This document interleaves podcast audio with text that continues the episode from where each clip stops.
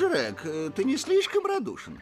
Я ценю уединение. Я тоже ценю, а то липнут, как пиявки. Намекаешь им, намекаешь, они все никак не уходят. Наступает молчание, неловко. М? Я останусь с тобой. Э, что? Я тут поживу. Можно? Как хочешь. Правда? Нет уж.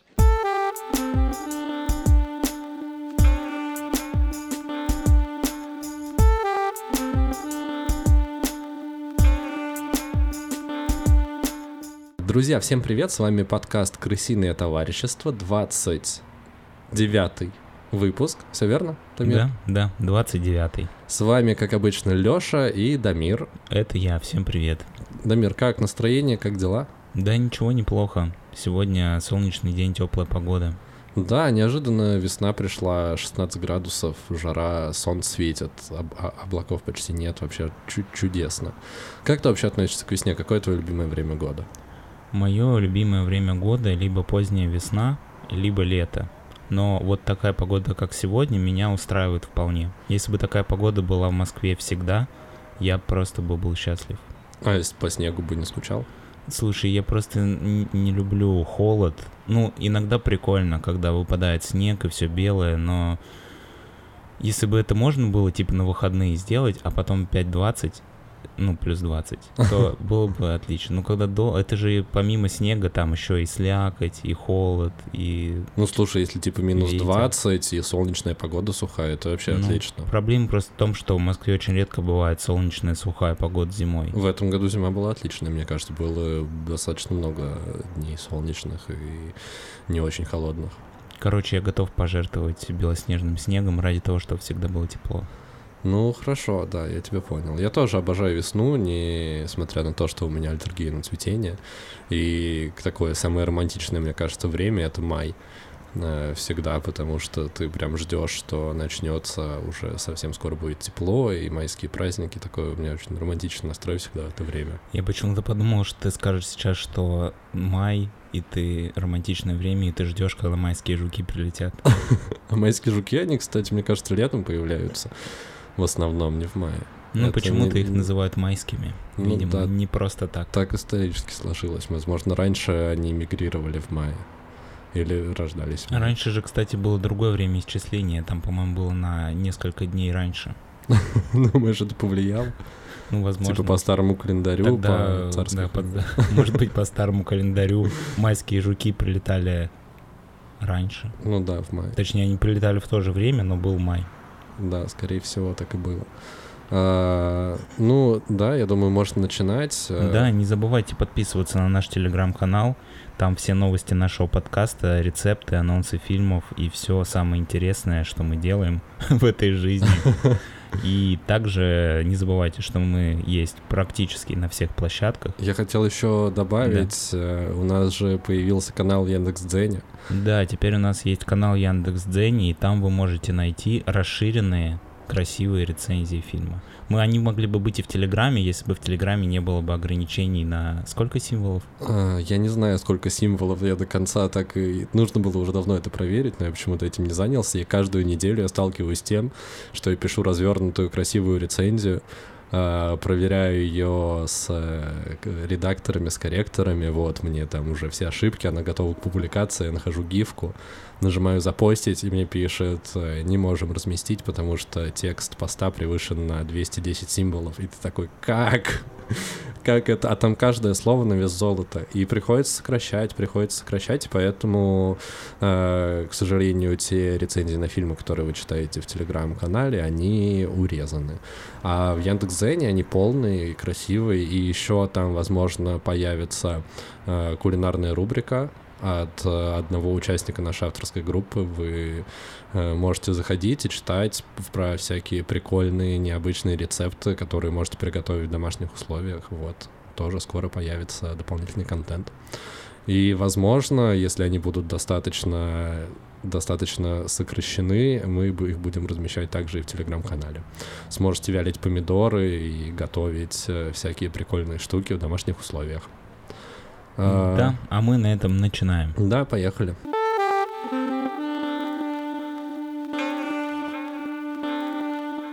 Вселенная 25. Может показаться, что это очередная история про пришельцев, но это про крыс. Про мышей. Про мышей, ты уверен? Да, именно Вселенная 25 это было про мышей.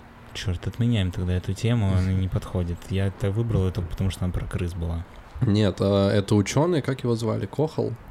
Нет, Кохол это на что-то другое. А, Брюс Уэйн. В общем, был э, американский ученый, который ставил эксперименты над крысами в начале.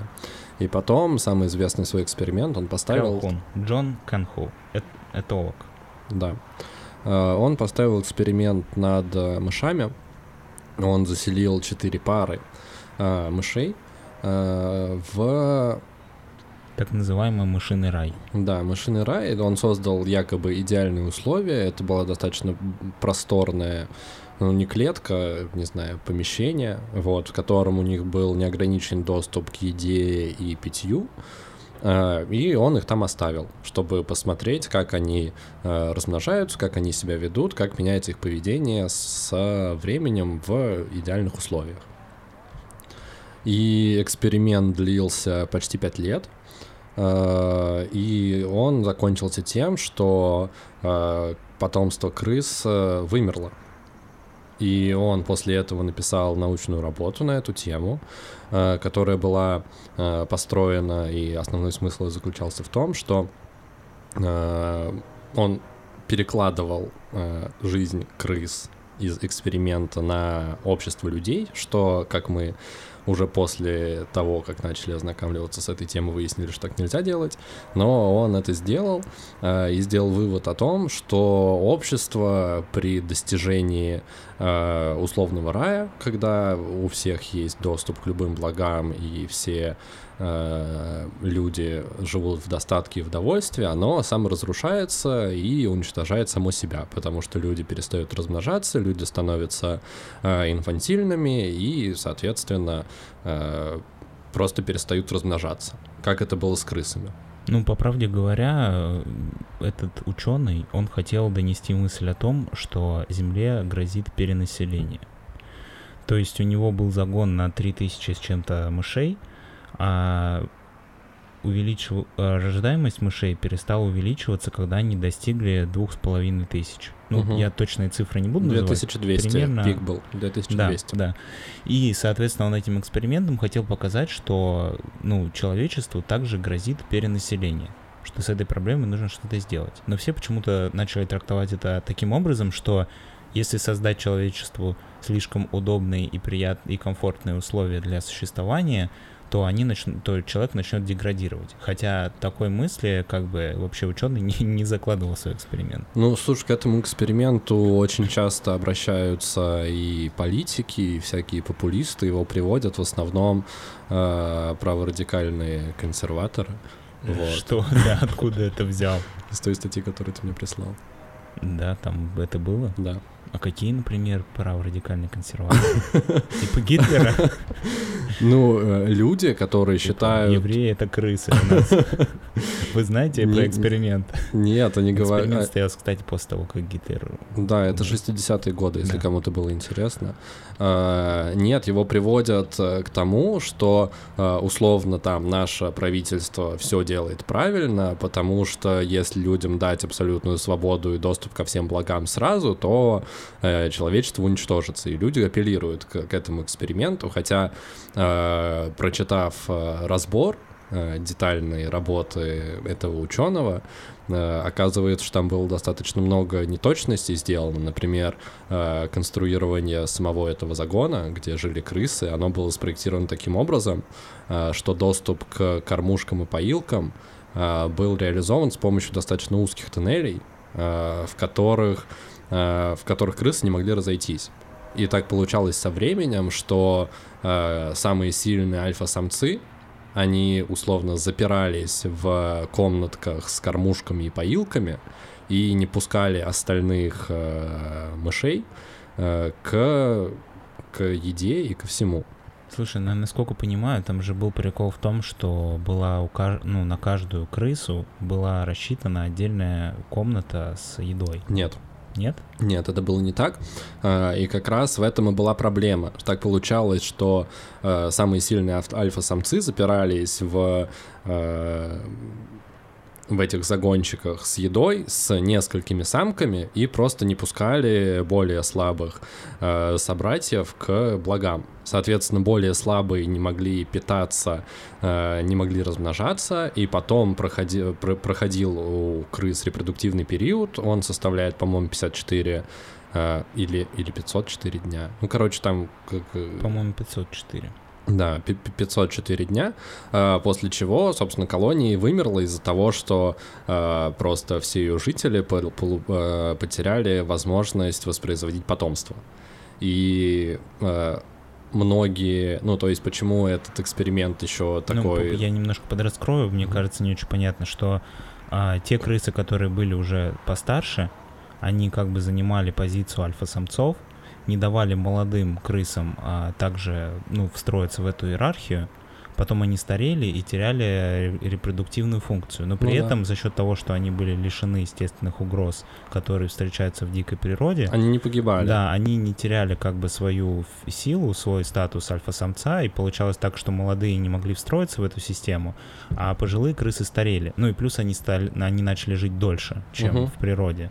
И за счет этого как бы молодые крысы, которые могли производить потомство, не имели доступа к самкам и к иерархии а, мышиной, чтобы в нее строиться, а старые крысы уже теряли эту Мыши. способность.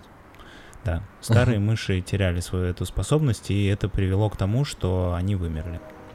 Да, и в статье, где как раз э, разбирали, почему этот эксперимент, э, ну, не до конца точный и правильно сделан, еще приводились примеры, э, в принципе, разведения крыс для э, ученых всяких, да и Мышей. просто мышей, да, прошу прощения, разведение мышей, э, там лабораторных и так далее, и там, по сути, реализован э, тот принцип, о котором писал этот ученый, только построено их жилище таким образом, что они действительно, ну, грамотно оно спроектировано. И там они спокойно размножаются и живут намного дольше, и у них нет никаких проблем. И не происходит то, что э, мыши начинают там вымирать и все такое. Они спокойно существуют, имеют доступ к еде, спокойно размножаются и все такое. Я думаю, что в этом эксперименте две основные проблемы. Первая проблема это то, что а, вместо мышиного рая им построили мышиную тюрьму. Ну, я просто не особо вижу разницу между тюрьмой и тем, что было описано в эксперименте, кроме того, что в тюрьме нет самок. Ну, как правило, просто в тюрьме мужская колония и женская Ну колония. да, да. Если бы они жили бы вместе, то было бы примерно то же самое. Ну, А в тюрьме еще, во-вторых- возможно, не докармливают, а там крыс в целом докармливали. Ну, зависит от тюрьмы, так скажем. А а во-вторых, а, просто крысы не обладают а, сознанием, Мыши. Мыши, ну и крысы тоже. Крысы в целом тоже, да. Поэтому, ну, тут как бы понятно, что можно некоторые паттерны выявить и какие-то параллели с человеческим обществом провести. Кстати, вот одну из параллелей я хотел чуть попозже обсудить, которая мне показалась интересной. Но глобально экстраполировать это на человеческое общество, конечно, странно, тупо потому, что мы можем понять, типа, что мы в железном баке живем. Хотя бы, да, вот этот факт, он уже Слушай, очень забавно, что ты сейчас сказал про то, что мы можем понять, что живем в э, баке железном. Э, При этом есть теория о том, что наша реальность, она виртуальна, в которую, в эту теорию, например, верит Илон Маск.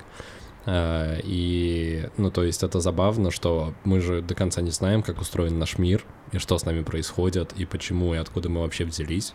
И, возможно, мы такие же мыши, которые просто не могут осознать, что мы живем в баке в идеальных условиях. Слушай, и на самом деле вот тут а, я с тобой не соглашусь, потому что, ну, я слышал про теорию а, симуляции, это, Мгм. по-моему, называется теория симуляции. У нее даже есть некоторые физич... ну, научные Доказать, да, подтверждения. доказательная то есть, база некоторая есть, непроверенная. А, там строится на том, что в современной науке есть некоторые парадоксы, которые не, разре- ну, не разрешаются классической физикой. Мгм. И если мы предположим, что мы живем в компьютерной симуляции, то тогда все эти парадоксы, они, ну, не парадоксы. Да, там это становятся. связано с тем, что э, мельчайшие частицы двигаются по-разному, если есть наблюдатели, если нет Ну наблюдателя. да, как в компьютерной игре, когда ты идешь по улице в какой-то там, в GTA по одной улице, в этот момент вторая улица, ее как бы не существует. Да, ее не существует, чтобы не загружать процессор. Только тогда, когда ты туда появляешься. Так вот, если мы с точки зрения философии рассмотрим эту теорию, то, в принципе, я-то, может быть, и тоже в нее верю. Просто я не понимаю, что меняется в твоей жизни. От того, что есть она или нет. Ну, ты же не можешь никак на это повлиять. Ну да, я с тобой согласен. Просто Вот, это а забавная такая Второй, история. второй нюанс, то, что ты говоришь, что у, у нас есть сознание, но мы не знаем, откуда мы взялись и так далее, и поэтому мы, возможно, тоже в железном баке. Тут я поспорю, потому что мы, в принципе, задаем эти вопросы.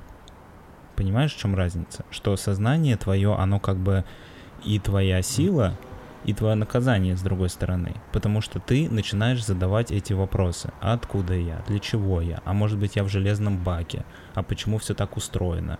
И начинаешь это исследовать, разбираться в себе, разбираться в окружающем мире, приходить к каким-то ответам. То есть животные этого лишены.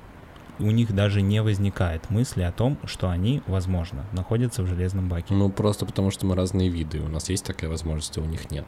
Ну, Если Слушай, бы- ну мне кажется, что тут ключевой момент просто, что животные лишены самосознания. Ну, Ну, вообще сознания, в Да, я с Они тобой, живут, с тобой э, не спорю. руководствуясь инстинктами. То есть, если бы мы у нас не было бы сознаний, то мы также бы руководствовались исключительно инстинктами и, все. И тогда твоя претензия была бы релевантна, но ты бы мне не смог ее сказать. Ну потому слушай, что ты бы не мог об этом подумать. а какой смысл э, задавать вопросы, если ты все равно не можешь найти ответы? Слушай, ну ты же задавая вопросы ищешь ответ. Когда-то люди задавали вопрос, почему огонь горячий. А потом они нашли на него ответ спустя несколько десятков лет. Нет? Ну, возможно, да. Когда-то люди не могли понять, почему зимой холодно, а летом тепло. А сейчас э, люди начали это изучать и понимают, что вот Земля круглая, она отворачивается от Солнца, становится дальше, ближе, поэтому климат меняется, иногда типа зима, иногда лето. А до этого просто, ну вот, так, э, значит, Бог велел, что сначала холодно, потом тепло, и все. Ну, то есть ты, задавая вопрос, уже начинаешь движение к тому, чтобы получить на него ответ. Не факт, что на все вопросы ты сможешь получить ответы. И не факт, что ты сможешь осознать все ответы на все вопросы своим весьма ограниченным сознанием. Но, тем не менее, как бы сам факт того, что ты этот вопрос можешь задать, уже как бы тебя приближает к истине намного больше, чем существо, которое этого вопроса не может даже задать. Да, в целом, на самом деле, задавать вопросы это супер круто и полезно, и не стоит бояться этого делать, Да, потому что... поэтому мы не понимаем, почему вы не задаете нам вопросы в комментариях. Да, стоило бы уже начать спрашивать нас о чем-то в Нам комментариях. и- пришлось 20 минут рассказывать про мышей, чтобы привести к этой простой мысли.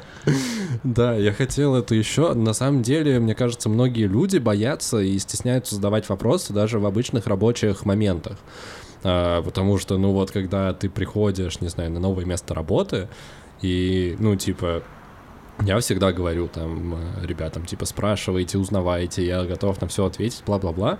Но у многих людей есть э, какие-то блоки в голове, что, типа, вот если я начну задавать вопросы, даже глупые, что я могу сойти, типа, там, не за эксперта, люди могут подумать, что я в чем-то не разбираюсь, и просто не делают этого, и это рождает проблему. Так же, как и в общении между э, обычными людьми. Вот, просто почему-то многие считают, что задавать вопросы неправильно. Это самое основное, что есть. Даже если ты думаешь, что вопрос тупой, все равно нужно его задать, потому что, блин, как иначе ты разберешься. Слушай, мне кажется, что это немножко сейчас э, затрагивает ту тему, которую мы с тобой обсуждали до этого не под запись. То, что многие люди очень много думают за других людей. Ну, то есть, что у- ты часто у какие-то вещи, ну, чтобы что-то сделать или что-то спросить или как-то поступить, ты перед этим думаешь, а, блин, вот этот человек, возможно, подумает про меня вот так. Или он не отвечает мне на сообщение, потому что он там неделю назад был такой момент, и, возможно, он на меня обиделся, и поэтому нет. А на самом деле он, возможно, скорее всего, он просто забыл. Ну и да. если меньше думать э, за других людей а, вообще глобально, то будет легче жить и, принципе, Да, это правда на сто процентов. да, а, про эксперимент. Я еще хотел э, за- затронуть момент, который мне показалось, э, ну, именно вот можно как-то экстраполировать на человечества в том плане, что у нас, как и у животных, заложен инстинкт некий самосохранения, который отвечает за борьбу, за выживание, за побег от а, каких-то хищников. Вот. И мы, живя в современном мире, а, лишены... Наш организм а, лишается возможности использовать вот этот механизм, потому что мы живем в тех условиях, где нам ничего не угрожает. Мы практически не сталкиваемся в своей жизни с реальными угрозами жизни именно с вопросом выживания, когда нам нужно с ним бороться. Понятно, что бывают случаи, когда наступает война, но вот в мирное время ты практически на 100% в безопасности. И у меня есть ощущение, что вот этот момент, то, что человек не реализовывает, а, ну, не, не дает этому инстинкту самосохранения реализовываться, это приводит к некоторым а, к некоторым последствиям, которые пока не очень изучены, которые, ну вот именно создают противоречия внутри человека. Что современный мир, в котором тебе не нужно выживать в прямом смысле слова, он, а, ну, рождает некое внутреннее противоречие, в котором ты не можешь разобраться, как будто бы. Ну, слушай, мне здесь кажется э, в этой теме, что выживание просто немножко поменяло э, свой вектор и свой внешний вид. Э, мне кажется, что эта история, она перекладывается на... Э, просто имеет другую форму. Ну, то есть, условно, тебе не нужно сейчас убегать от тигра, но тебе нужно стараться не потерять э, работу, чтобы прокормить свою семью или там оплатить жилье и так далее. Э, возможно, уровень э, стресса, с которым ты сталкиваешься, он не э, соизмерим с тем, когда ты бежишь от тигра, но по сути у тебя это все также проявляется в твоей обычной жизни. Да, но мне кажется, что в твоем мозгу работают совсем разные механизмы. Те, которые отвечают тебе за правильно выполненную офисную работу, чтобы тебя не уволили, или за поход э, и за покупками, и когда ты пытаешься на тысячу рублей купить побольше еды, он очень сильно отличается от того механизма, когда ты убегаешь от тигра, или когда ты пытаешься с дерева, не знаю, какого-нибудь высокого и опасного, сорвать фрукт, чтобы поесть. Ну, слушай, в одном случае у тебя просто идет мозговая активность, а в другом случае у тебя идет физическая активность в большей степени. Но я думаю, что... Но любая физическая активность, она обусловлена мозговой активностью. Понимаешь, как бы просто разные части мозга задействованы. Есть ча- часть мозга, которая, ну, отвечает именно за выживание в прямом смысле слова, Мгм. физической опасности. А есть часть мозга, которая отвечает там за какую-то а, аналитическую работу, да, там как мне вот правильно заполнить сейчас отчет, чтобы мой руководитель, посмотрев отчет за месяц, меня не уволил нахер, и я не остался Ну, без работы. Это разные части мозга. А, ну смотри, в любом случае ничто не отменяет а, того, что многие годы и столетия человечество уже су- существовало в меньшей, а, в менее агрессивной среде. Ну то есть начиная с того, как э, человечество начало, а, ну, точнее общество начало формировать э, племенной строй, Мгм. уже были люди, которые, ну, то есть была каста воинов, условно, и охотников, которые добывали еду. Были те, кто, ну, там многие, например, пришли к фермерству и занимались э, садоводством и разведением скота. И это уже была не такая угроза твоей жизни физическая. Ну и мне кажется, человечество уже там, не знаю, тысячу лет существует э, в таком формате, и ничто тебе, ну, не мешает. Так что не знаю, почему именно вот сейчас, в 21 веке, это стало проблемой. Да, я понял, о чем ты говоришь, что как будто бы эта проблема, ну, что человечество живет с этой проблемой уже намного дольше, Ну да. и, ну, как бы, если бы это действительно было проблемой, то это стало бы уже очевидно. Ну, эволюционно, да, мы бы жили по-другому, если бы это нам было физически там необходимо.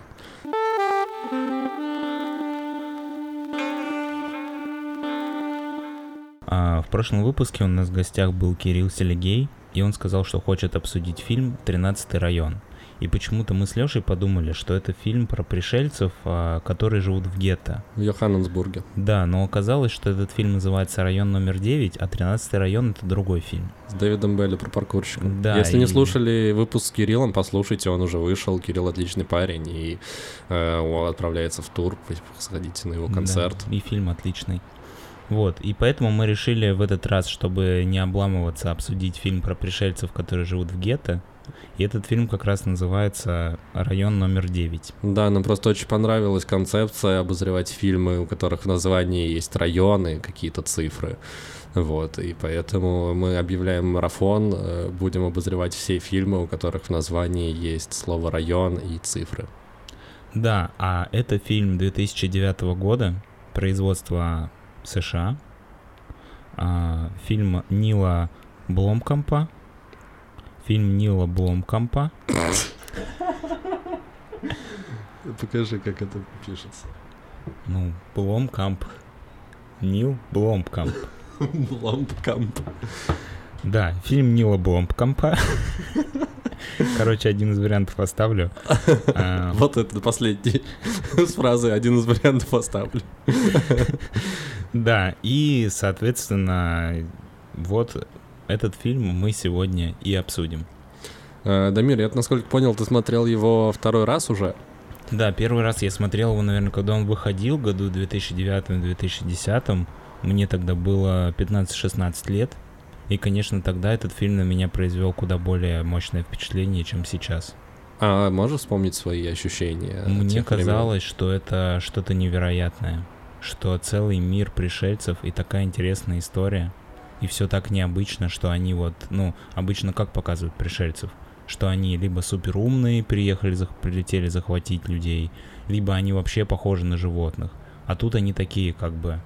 бы как- Антропоморфные, ну да, вроде бы как и люди, а с другой стороны и отличаются. А в итоге у них как будто бы социум складывается такой же, как у бедных слоев общества. Ну да, этот фильм, я помню, когда он выходил, и вокруг него было достаточно много разговоров, э, говорили, что он такой интересный, глубокий, новый взгляд на научную фантастику. И на тот момент я начинал его смотреть, но, по-моему, я посмотрел первые минут 10, а потом, возможно, мне нужно было сдавать ГИА или ЕГЭ или что-то такое, я перестал его смотреть и забросил. Вот сейчас посмотрел от начала до конца, буквально сегодня. А, И у меня очень двоякие впечатления. Вот. Я не могу сказать, что мне фильм прям... Ну, я получил определенное удовольствие, но я не в восторге. А, Для меня этот фильм, вот именно, как я сказал, последнюю характеристику, это, ну, возможно, на тот момент был новый взгляд на научную фантастику, но я не увидел там какого-то глубокого э, смысла, какой-то э, интересной мысли, которая заложена в него. И для меня он напомнил по атмосфере, наверное, и вот по тем чувствам, которые я испытывал в процессе просмотра, фильм «Довод», который мы обсуждали в нашем первом выпуске. Да, это был первый выпуск. Как будто бы сто лет назад. Да, но при этом фильм «Довод» может тебя развлекать за счет своих достаточно клевых экшн-сцен, а здесь не было клевых экшн-сцен. Ну, Ну, а в конце что тебе не, не понравилось, как люди разлетаются на кусочки? Ну, слушай, это вот единственное, что там есть прикольного. Э, Эффекты мно- многие до сих пор смотрятся норм, но многие не прошли проверку временем, особенно когда показывают большое количество инопланетян, и когда их снимают типа с вертолета, э, выглядят как э, какой-то допотопной компьютерной игре. Вот, и смотрится странно. Хотя во многом э, ну, показанный... Я, я не понимаю, как, как, как их общество существует. Давай расскажем, в чем суть да, фильма. давай в двух словах. А, получается так, что прилетает летающий корабль, Космический корабль. космический корабль, и долгое время находится в воздухе и ничего не Он делает. просто зависает над Йоханнесбургом в да, Южной потом Африке. люди находят там, ну, они вскрывают этот корабль летающий и находят там а, каких-то существ. Да, похожих, количество. на да, людей, только которые произошли не от обезьян, а от э, креветок или каких-то моллюсков. Ну да. А, и они, соответственно, их спускают. Это не очень понятно, каким образом. Да, они Спускают их на образом землю, спускают их на землю. И, в общем, там фишка в том, что их нужно переселить в специальный район, потому что они как бы создают напряженность э, в регионе. Мгм. И главный герой, который руководит операцией по переселению, он отправляется в этот э, район номер 9, чтобы Да, переселить. и- и их всех, когда вытащили из корабля, их согнали в гетто, в район номер 9, и там они э, типа ассимилировались, живут в каких-то своих э, условиях, каким-то образом выживают. Ну, до конца тоже непонятно, как это сделано. Ну, типа, чем они питаются, но у них есть какая-то внутри экономика, и там помимо инопланетян живут еще обычные люди, но они, как правило, э, члены каких-то преступных группировок и банд, и они толкают, э, точнее, покупают у инопланетян их оружие и их технологии, которые люди не могут использовать. Но при этом, типа, зачем-то их покупают, н- непонятно. Ну, они же тешат надежду, что они смогут э, их использовать. Они там едят э, части тел вот этих пришельцев и Чтобы получить их силу, да. ритуалы, да. в надежде, что получат их силу, смогут использовать их оружие. Ну, там история, да, что технологии пришельцев, они работают на основе... э, На би- биологической да, основе. на биологической основе, что если, типа, человек возьмет в руку какую-то инопланетную пушку, он не сможет ей пользоваться. Если инопланетянин берет, то он считывает твой биологический код, и ты можешь ее использовать. И не раскрывая каких-то сюжетных поворотов, вот этот главный герой, Викус его зовут, Как будто фикус. Я весь фильм хохотал. Мне кажется, специально это было сделано. В общем, он э, едет в этот девятый район, район номер 9, и там с ним происходят некоторые вещи, которые вы сможете увидеть в фильме, потому что если мы расскажем следующий сюжетный поворот, то это уже будет спойлер. Ну, мне кажется, потому что он происходит где-то через 15-20 минут э, хронометража. Ну, это как бы Ну да, полноценный не, сюжетный не- поворот. не будем рассказывать. Еще можно добавить, что часть фильма снята в жанре мокюментари. Это псевдодокументалистика. Там берут... И это очень клево. Мне так пон- я прям когда включил, подумал, блин, я еще плохо помню фильм, думаю, если весь фильм будет вот такой, это будет супер круто. Но правда потом они, видимо, решили, что оператор не может больше ходить за главным героем, ну просто из логических Да, к, к соображений. сожалению, не весь фильм И- снят в этом да. жанре и не использует приемы, характерные для этого жанра, что тоже выглядит странно стилистически.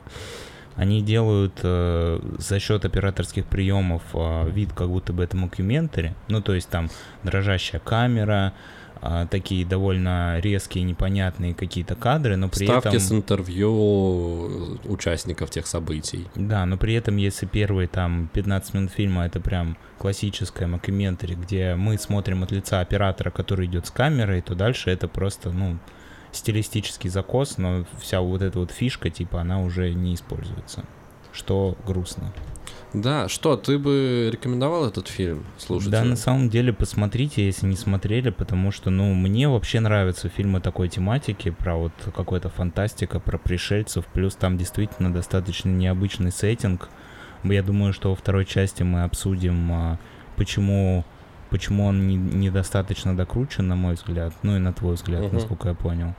Вот, но вообще, как бы, как вот, ну, такой чтобы вечером посмотреть какой-то интересный, и какой-то интересный фильм и получить некоторые эмоции, я думаю, что вполне. Ну, по крайней мере, первые полфильма прям очень-очень прикольно. Мне Ну, наверное, да. Первая половина еще как-то смотрится, дальше все скатывается в какой-то стандартный... Ну, в боевик просто скатывается, стандартный поэтому боевик становится скучно. с обычными сюжетными поворотами, о которых ты плюс-минус догадываешься, и концовка вообще меня, ну, никак не эмоционально не затронула.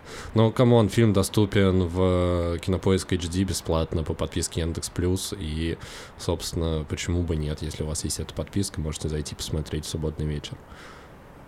Да, мы переходим к части со спойлерами. Если вы не хотите услышать какой-то сюжетный поворот, то перематывайте к следующему тайм-коду.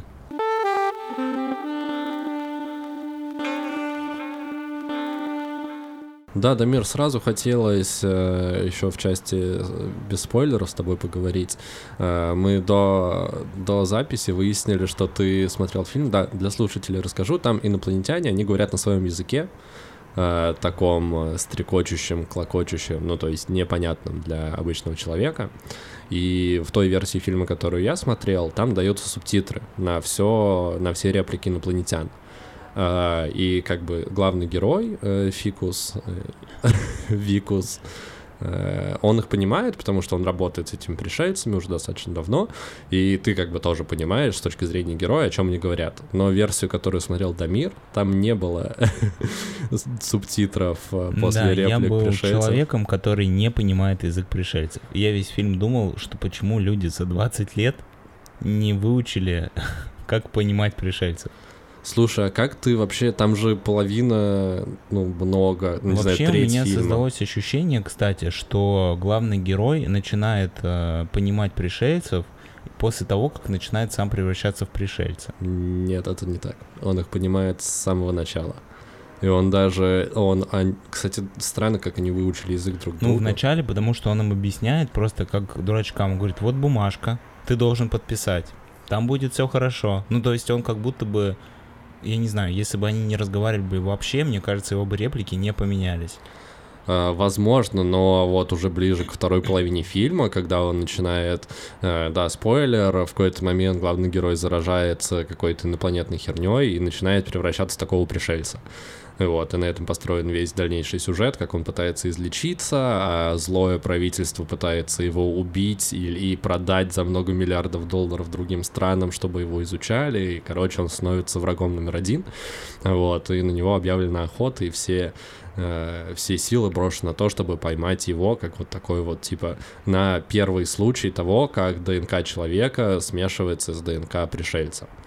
А, да, ближе к второй половине фильма, э, как ты понимал, что происходит, если там достаточно много сюжетных поворотов, связано с тем, что он коммуницирует с вот этим вот э, пришельцем, который, видимо, э, не... Да, там еще за- забыли сказать, что большинство этих пришельцев, почему они такие неразвитые, потому что это, по сути, просто чернорабочие, которых по логике э, на этом корабле э, перемещали из точки А в точку Б, и они случайно упали на Землю. А, Но среди этих рабочих оказалось есть несколько людей, которые, видимо, этим всем ру- несколько пришельцев, которые, видимо, этим руководили, а, которые более интеллектуально развиты, которые знают, как устроен а, космический корабль, ну, то есть, условно, ученые среди пришельцев. Ну, какие-то руководители. Да, и вот главный герой сталкивается с одним из них и узнает, что, во-первых, его можно вылечить от этой фигни, которую, э, зараза, которую он подхватил, и обратить его превращение Ну, в пришельство. топливо для корабля вдохнул, как бы. Да, вот это тоже странно, он вдохнул топливо для корабля и почему-то начал превращаться в пришельца. Вот поэтому для меня на самом деле фильм немножко другими красками играл. Поскольку я не понимал, что говорят пришельцы, для меня их мотивация оставалась абсолютно загадочной. То есть то, что он говорил, да, я тебя вылечу, я это воспринимал как типа он просто не понял, что он ему говорит. И когда он ему сказал, я тебя вылечу через три года, я такой, ну он просто его сливает. И по итогу, я так, знаешь, в чем на самом деле главный был мой вопрос? Мы сразу с тобой ударились, короче, в мелкие всякие моменты фильма. То, что мотивация... У меня есть вопрос к мотивации пришельцев. Если твое топливо позволяет тебе любую форму жизни превратить в такую же форму жизни, как и ты, точно ли ты случайно упал на землю? Я просто подозреваю, что там был какой-то план, связанный с тем, что всех людей превращают в моллюсков и захватывают таким образом планету. А какой в этом тоже смысл, если вот этот чувак, он... Хотя, кстати, возможно, он и улетел с расчетом на то, что... Чтобы, типа, взять еще больше топлива, и он говорит, через три года я вернусь, и, возможно, он вернется, чтобы захватить всю Землю, тоже непонятно.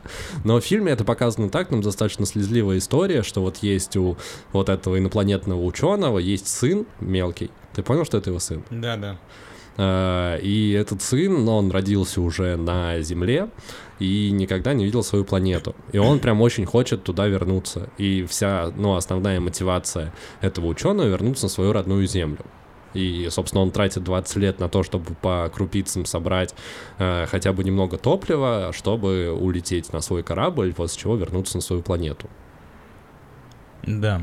И, собственно говоря, почему фильм э, нам показался, мне показался, как будто бы у него был очень многообещающий интересный сеттинг, но по итогу как будто бы все скатилось в какой-то боевик. Да, я с тобой согласен. Потому что очень прикольно было сделано, ну именно то, что вроде бы как пришельцы это не высшая форма жизни, они как будто бы такие же, как и мы, просто у них другие социальные нормы. Мгм. Выглядело все точно так же. Ну вот представь, что попадает падает на какой-нибудь другой планете летающий корабль с людьми, ну, примерно то же самое было бы. Мы бы не понимали культурные нормы и какие-то культурные правила этой планеты, что можно делать, что нельзя.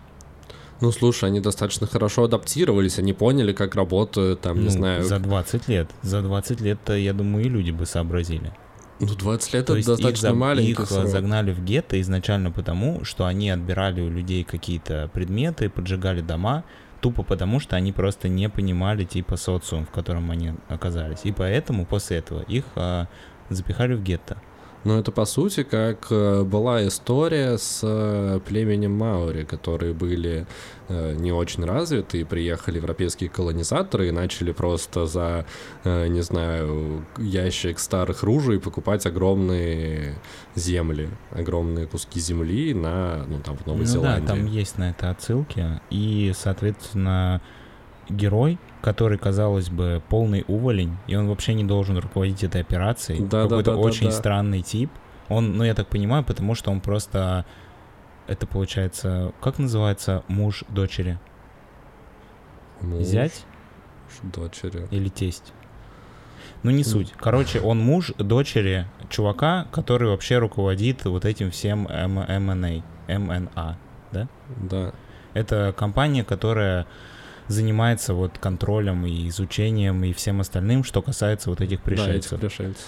И, соответственно, я так понимаю, по этой причине его назначили руководить этой операцией по переселению из района номер 9 этих пришельцев в другой район. Ну да, где- такое кумовство немножко. Да, и, соответственно, он превращается в пришельца. Поч- В чем прикольная фишка? То, что он как бы, он не из этой системы. Он не этот, не чекист. Ну, я так Ага. понимаю, что это какие-то спецслужбисты, там, ФС- ФБ, ФБР, там, ЦРУ, я не знаю. Ну, ведут себя Слушай, они так, как мне- будто бы они уже, ну, у них нет ни эмпатии, ни сострадания, Мне ничего. показалось, что это просто наемники, ну, условно. Что вот эти вот военные это просто наемники, которые как бы выполняют свой приказ. Да, но и то, что касается руководящего состава, то, что касается всех врачей, ни у кого не возникло ни малейшего типа ощущения, что а, ничего, что мы вскрываем существ, у которых есть сознание, и там проводим над ними эксперименты. Да, это еще. Или то, что мы к нам привезли человека, у которого просто рука пришельца, и мы его сейчас искромсаем на куски. Вот Всем, это, типа, вот это мне тоже очень не понравилось, что фильм достаточно жестокий по отношению к пришельцам, и он выставляет людей как просто жесточайших существ на планете. Слушай, я это странно, это неправильно. Я это себе объясняю, что в этой службе, ну вот в этой... Посмотрим, как называется, мне кажется. M&A. M&A, точно? Да, M&A. что в этой службе M&A а, это именно какие-то спецслужбисты, которые обучены, ну, к тому, чтобы у них было минимальное количество эмпатии, такие разведчики. Ну, ты понимаешь, о чем я говорю. А вот этот тип, поскольку он а, не из этой среды, ему не чужды какие-то человеческие переживания. И хотя он тоже относится к пришельцам, ну, типа, не очень хорошо, там видно, как он, а, когда они находят а, кладку с яйцами, Ага.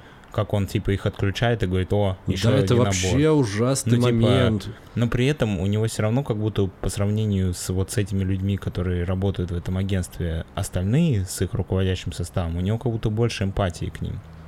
Возможно, но тем не менее... По крайней мере, вот эти солдаты, которые с ними ходят, он говорит, сейчас я его завалю. А этот все время говорит, не надо, не надо, типа, не убивайте его, зачем? Ну, слушай, потому что у него цель, чтобы операция прошла э, спокойно, согласись. А если начать стрелять, то тут же начинают э, остальные пришельцы тоже бунтовать, по- преступники тоже слышат стрельбу, и, ну, то есть это просто накаляет обстановку. Ему это не нужно, как, ну, с точки зрения просто управляющего операцией, поэтому он их тормозит. Так-то он, ну, типа, можно пос- ну, как раз той, в той сцене, где он приказывает сжечь кладку с яйцами с э, пришельцев, показано, что он такой же хладнокровный тип, как и эти, эти же вояки, по сути. Просто он э, боится в ситуации, где он может пострадать, ну, типа, боится выходить на агрессию. А вот когда это э, кладка яиц, которые тебе ничего не могут сделать, он такой, вот, смотри, типа, можно их отрубать, давайте-ка их сжигайте, парни, у нас контроль. И мне не понравилось деление на черное и белое. Это вот как в фильмах Звягинцева. Типа, есть, э, есть абсолютное зло.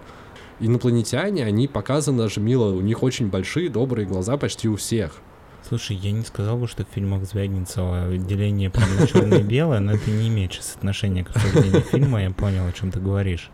Ну да, там это присутствует. Вот это мне больше всего не понравилось, что там не показаны какие-то градации из-за того, что нет никакой глубины, что есть вот э, абсолютно злые вояки, которые хотят все уничтожить, и есть пришельцы, которые, ну, просто попали в такую ситуацию. И это, ну, просто странно, это лишает фильм глубины, э, для меня и превращает его просто в тупой боевик без клевых боевых сцен особо. Ну, наверное, не было просто такой цели. На самом деле даже вот этот момент, ну, понятно, что они могли бы сделать более социальное кино, сделая они не такими черно-белыми всех персонажей. Но прикол в том, что когда уже он заражается и убегает в этот район номер 9, и ты думаешь, блин, как интересно, что же будет с ним дальше.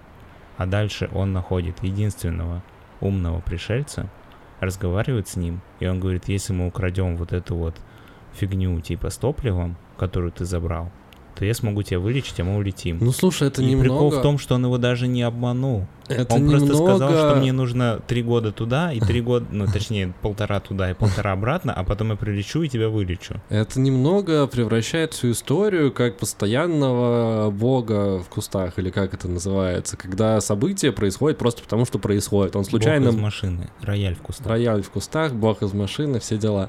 О, Ну ты понял, о чем я. Да-да. А, да, что он случайным образом находит этого единственного умного пришельца, они случайным образом достают из супер защищенной базы людей это топливо и выходят оттуда живыми, пришелец каким-то образом собирает бомбу из подручных средств просто за 3 секунды, и они убегают оттуда. Потом случайным образом, ну и типа этот чувак, он тоже ведет себя как дебил, когда у него есть возможность улететь, они уже возвращаются к кораблю пришельца, и пришелец говорит, типа, ну все, мы летим, мне, чтобы вылечить тебя, нужно три года. И они, типа, об этом договорились и собираются лететь, а человек узнает, что, фи- точнее, Фикус узнает, что три года его нужно лечить, он выбешивается, врубает этого пришельца и сам улетает. Каким-то образом он разбирается, как работают технологии пришельцев, взлетает на этом корабле летит какое-то время, пока его не, не Но сбивают. справедливости ради, у них технологии не так сложны в использовании. Там Ну- глав- главное быть пришельцем, дальше все интуитивно. Основная, основной мой вопрос, как он управляет этим э, экзоскелетом роботом. Как, ну, типа, короче, дерьмо, отстой. Мне не понравилось, и вообще, я понял, что в этом фильме намного больше недостатков, чем достатков. Э, Если бы, вот еще хотел добавить, что действительно, если бы весь фильм э, был как первые, там, условные полчаса, это было мокюментари про то, как люди приходят к э, вот это вот э, в район номер 9, смотрят, как живут пришельцы, нам показывают, как они там существуют. Потом, мо- возможно, они обре- обретают, пришельцы обре- обретают больше, ну, типа, начинают развиваться, начинают как-то коммуницировать с людьми, и в конце они становятся полноценными членами общества. Это было бы интереснее и прикольнее, на мой взгляд. Я, знаешь, подумал сейчас, пока ты рассказывал, как мог бы выглядеть этот фильм, чтобы он был прикольней. Если бы район номер 9 охранялся бы, а, грубо говоря, он не давал бы тем, кто внутри, выйти наружу. Очень строго. Мгм. И этот, э, соответственно, Викус, попав туда и заразившись, он перестал, например, на каких-то электронных, э, ну, в общем, его пропуск биологический как человека перестал работать. И он не может покинуть эту территорию.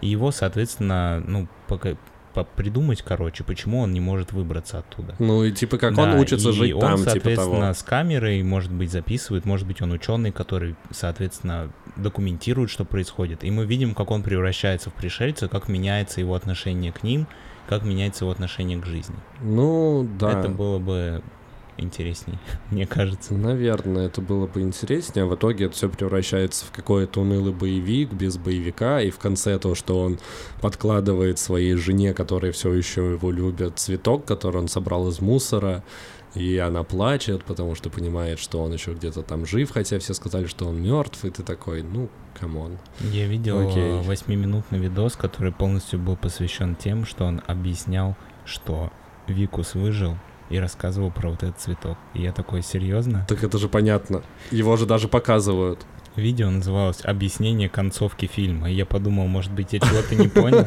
а там чувак такой просто... Ну, вы видели же цветок, а потом она показывает пришельца, который, Который собирает, собирает этот цветок. И и я ты такой, серьезно.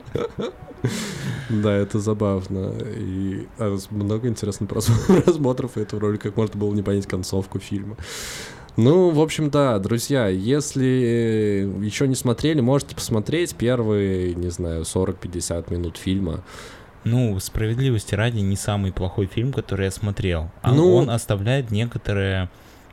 Ощущение пози- упущенных возможностей ну, он не- оставляет. Некоторые эмоции он дарит. Ну, мне, например, очень понравился сеттинг. Сеттинг прям клевый. Ну, я не спорю, но история, которая развивается в этом сеттинге, она, ну, средняя, скажем прямо. Э, В общем, да, фильм... Как всегда, на нашем подкасте на свой страх и риск. Да, смотрите на твой страх и риск. Э, Интересная задумка, воплощение на троечку.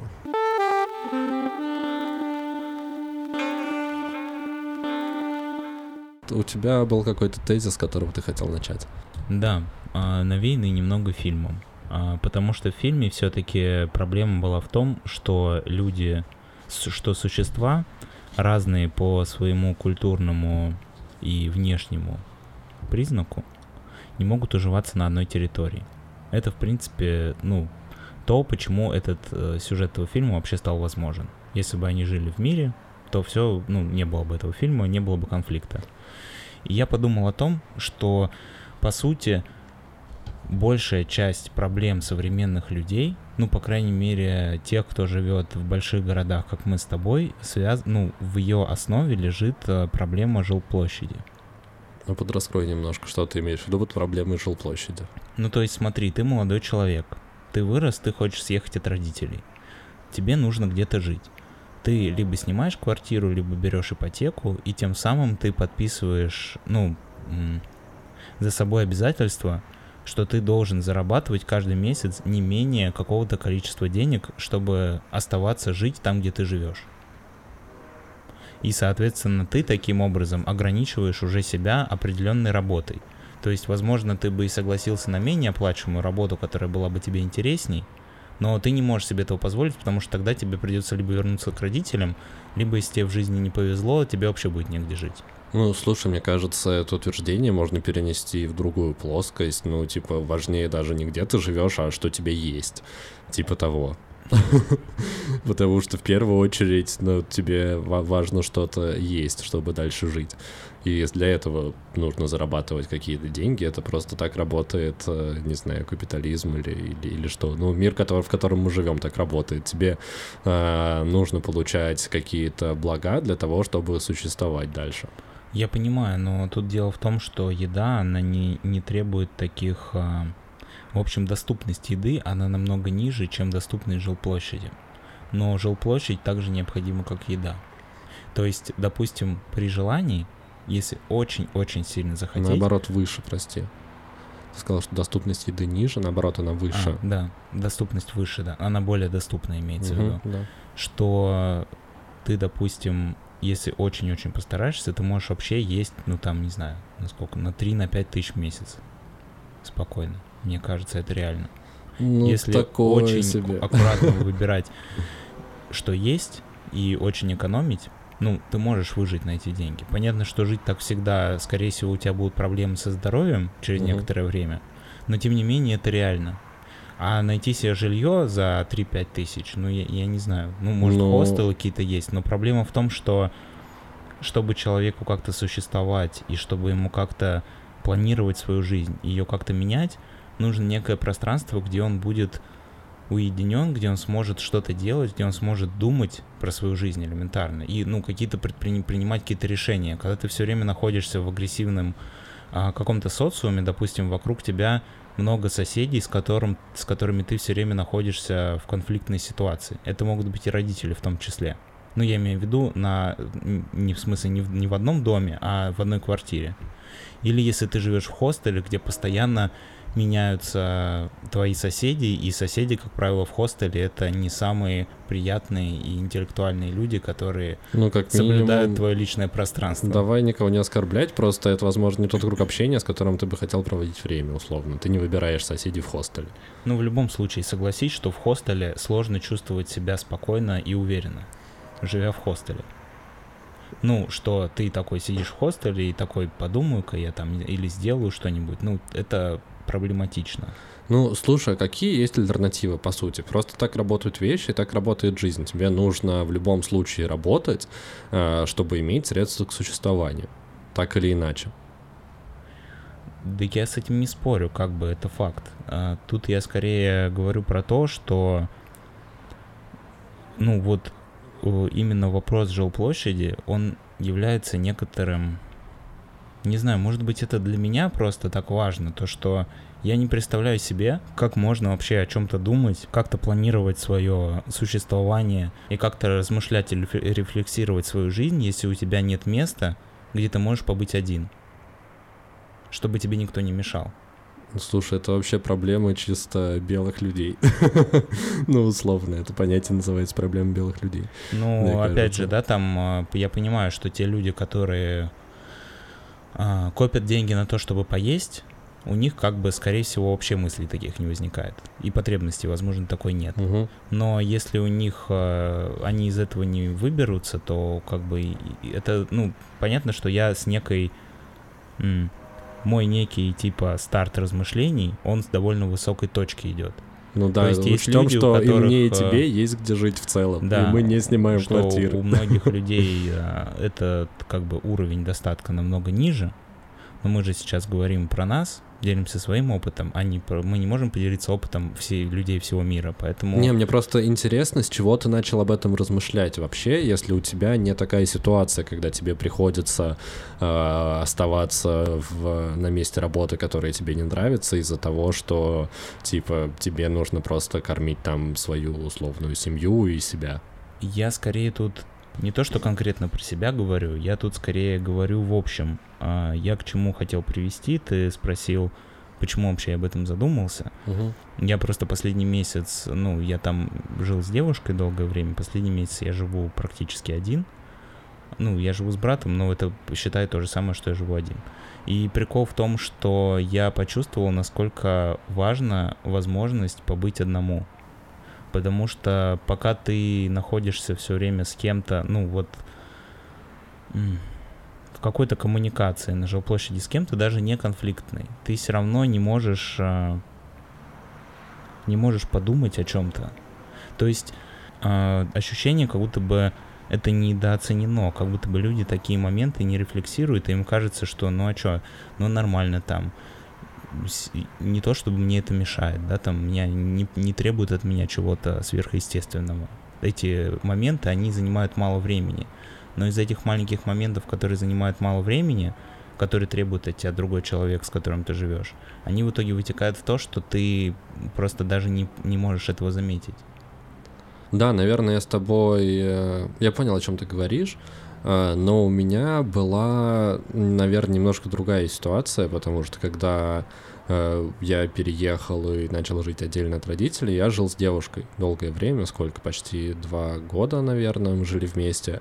А, И потом а, она съехала, я стал жить один. И у меня была обратная ситуация, и мне наоборот э, не хватало то, что я привык постоянно находить с кем-то, находиться с кем-то в коммуникации, э, когда там возвращаюсь домой с работы, выходные и так далее. А тут как бы этого нет, и мне этого действительно не, ну, не хватало. Ну, то есть, когда у тебя остается очень много времени на себя самим собой, а, ты начинаешь, а, я с тобой согласен, типа, рефлексировать свою жизнь, там, погружаться в себя, думать, э, всякие мысли, которые тебе раньше не приходили, потому что у тебя раньше на это не было времени, потому что ты там возвращался домой, вы обсуждали там, как у кого прошел день, обсуждали какие-то планы дальнейшие, все такое, ну, даже просто какое-то общение, и у тебя действительно не хватало времени на то, чтобы там э, сесть и разбираться в себе, э, просто потому что ритм жизни тебе этого не позволял. Э, Но я не могу сказать, что какая-то из этих стадий, или одна, или другая, или там плохая, а какая-то хорошая, и наоборот. Для меня это просто, ну, типа, часть жизни, которая, с которой ты сталкиваешься. Ну, да, иногда тебе прикольно побыть одному, но иногда тебе хочется, наоборот, побыть с кем-то. И это, э, ну, ты, ты говоришь про важность э, какого-то личного пространства, и мне кажется, даже в отношениях, и даже живя, не знаю, снимая квартиру э, с соседями, с друзьями, например, с другом, вы начали снимать там квартиру. В любом случае, это вопрос выстраивания отношений. И если у тебя получается даже в рамках того, что ты с кем-то встречаешься или с какими-то соседями живешь, если у тебя получается находить вот эту свою зону комфорта, и все это понимают, что типа вот сейчас хочу побыть один, типа там подумать, то у тебя эта потребность и не возникает. Я с тобой согласен, но мне кажется, что очень сложно а, к этому прийти, подобрать себе таких соседей, ну, по жилплощади я имею в виду, в широком смысле слова соседи, те, кто Мгм. живут вместе с тобой, неважно в каких вы, в каком статусе ваши отношения. Очень сложно подобрать таких людей, практически невозможно. Это большая удача, если так, если Ну, сл- слушай, мне кажется, это должны быть либо люди, с которыми ты очень хорошо знаком, которые знают, что э, там в каких-то моментах тебя лучше не трогать, потому что хочешь побыть один. Либо это должны быть, наоборот, совсем незнакомые люди, с которыми вы вот именно соседи и в меньшей степени друзья, потому что если вы общаетесь и э, существуете в формате именно соседей, которые просто, поскольку ты один не можешь там снимать квартиру, вы снимаете вдвоем, э, то тебе не особо интересно, что у них в жизни происходит, им не особо интересно, и вот ты живешь, вот как ты сейчас описал с братом, вы живете по факту вдвоем, но вы там э, редко видитесь, потому что там на работе, он в институте, вы вечером можете, не знаю, поиграть в приставку или посмотреть какой-то фильм, но в целом он не лезет в твою жизнь, ты не лезешь в его жизнь. В так, ну вот в таком формате это тоже может происходить. Так что тут вопрос, мне кажется, не э, необходимости найти свой уголок, а необходимость э, э, найти общий язык с окружающими людьми, чтобы освободить для, время для себя и место для себя. Вот, мне кажется, тут скорее вот в этом прикол. Потому что, ну, типа с тем, что ты купишь себе квартиру или не купишь себе квартиру, и что это сложно и не просто в нашем мире, мне кажется, этим ничего не сделаешь. Просто, да, квартира стоит дорого, да, снимать неудобно а, или не хочется, но, типа, это просто данность, которая у нас есть, с которой мы ничего не можем сделать. Ну, я тут скорее не к тому, что вот есть проблема, а давай-ка подумаем, как ее решить. Понятно, что это нерешаемая проблема. Я просто скорее, наверное, хотел сказать о том, что для меня небольшое, ну, некоторое открытие было, то, насколько важно личное пространство и вообще насколько важно, когда ты живешь один. Потому что даже живя с братом, ну, ты описал примерно, как мы живем, и не могу сказать, что я на что-то жалуюсь, да, все отлично, но при этом я чувствую, что это все равно накладывает на меня ограничения. И как бы не было бы этих ограничений, моя жизнь стала бы еще лучше. Ну, в плане того, что процесс а, какого-то саморазвития, познания себя, поиска каких-то своих целей и задач жизни, он бы ускорился. Потому что, не- ну, это невозможно. Это, знаешь, есть такой момент, я вот помню тоже из своей молодости, говорю, как будто мне сто лет, а, когда мне было 18-18 лет, у меня присутствовал- 18-18? 17-18. А, присутствовал некий такой страх одиночества, то, что, блин, ну как же я не смогу жить один, я всю жизнь жил там с родителями, с кем-то еще, это же так будет грустно и одиноко приходить домой, когда тебя там никто не ждет. Но на самом деле, мне кажется, что это просто страх э, самого себя, то, что ты боишься, что если тебе не будет с кем забить свое время, а, тебе придется думать о том, что происходит внутри тебя, а иногда это страшно. Ну, слушай, И мне иногда кажется... не хочется видеть, что там происходит. Мне кажется, это еще страх неизвестности, потому что на момент там 17-18 лет ты еще никогда не жил один, и для тебя вот эта вот взрослая дальнейшая жизнь, она непонятная, и ты, ну, типа, просто сомневаешься и не знаешь, как там будет. И поэтому у тебя этот страх возникает. А потом, когда ты с этим непосредственно сталкиваешься, такой хоп-хоп-хоп, и тут все понял, как работает, а тут разобрался, и уже, типа, спокойно живешь.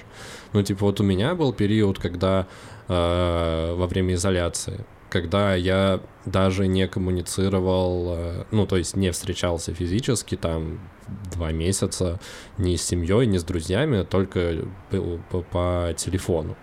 И скорее вот это было сложно, но этот период у меня как раз ушел на самое там, не знаю, э, глубокое размышление над экзистенциальными вопросами и над жизнью, потому что я действительно там по вечерам садился на балкончик, смотрел, э, смотрел на улицу, пил чаек и типа размышлял о вечном. Да не, на самом деле я понял, о чем ты говоришь, и это, наверное, подводит. Мне кажется, моя мысль была в том, что очень многие люди ну, даже не... Не ценят своего одиночества?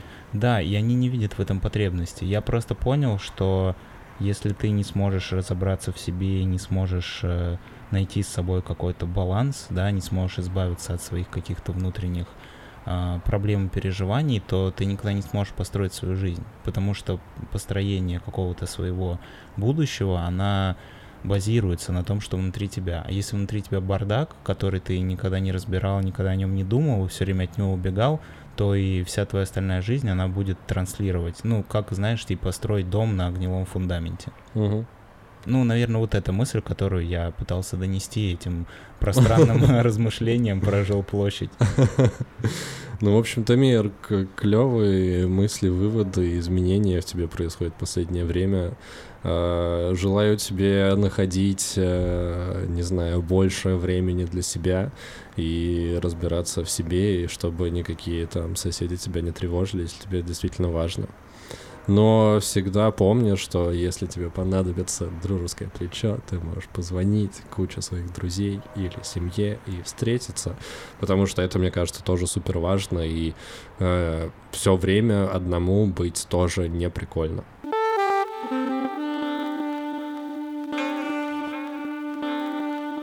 Друзья, с вами был 29-й выпуск подкаста еженедельного, развлекательного «Крысиное товарищество».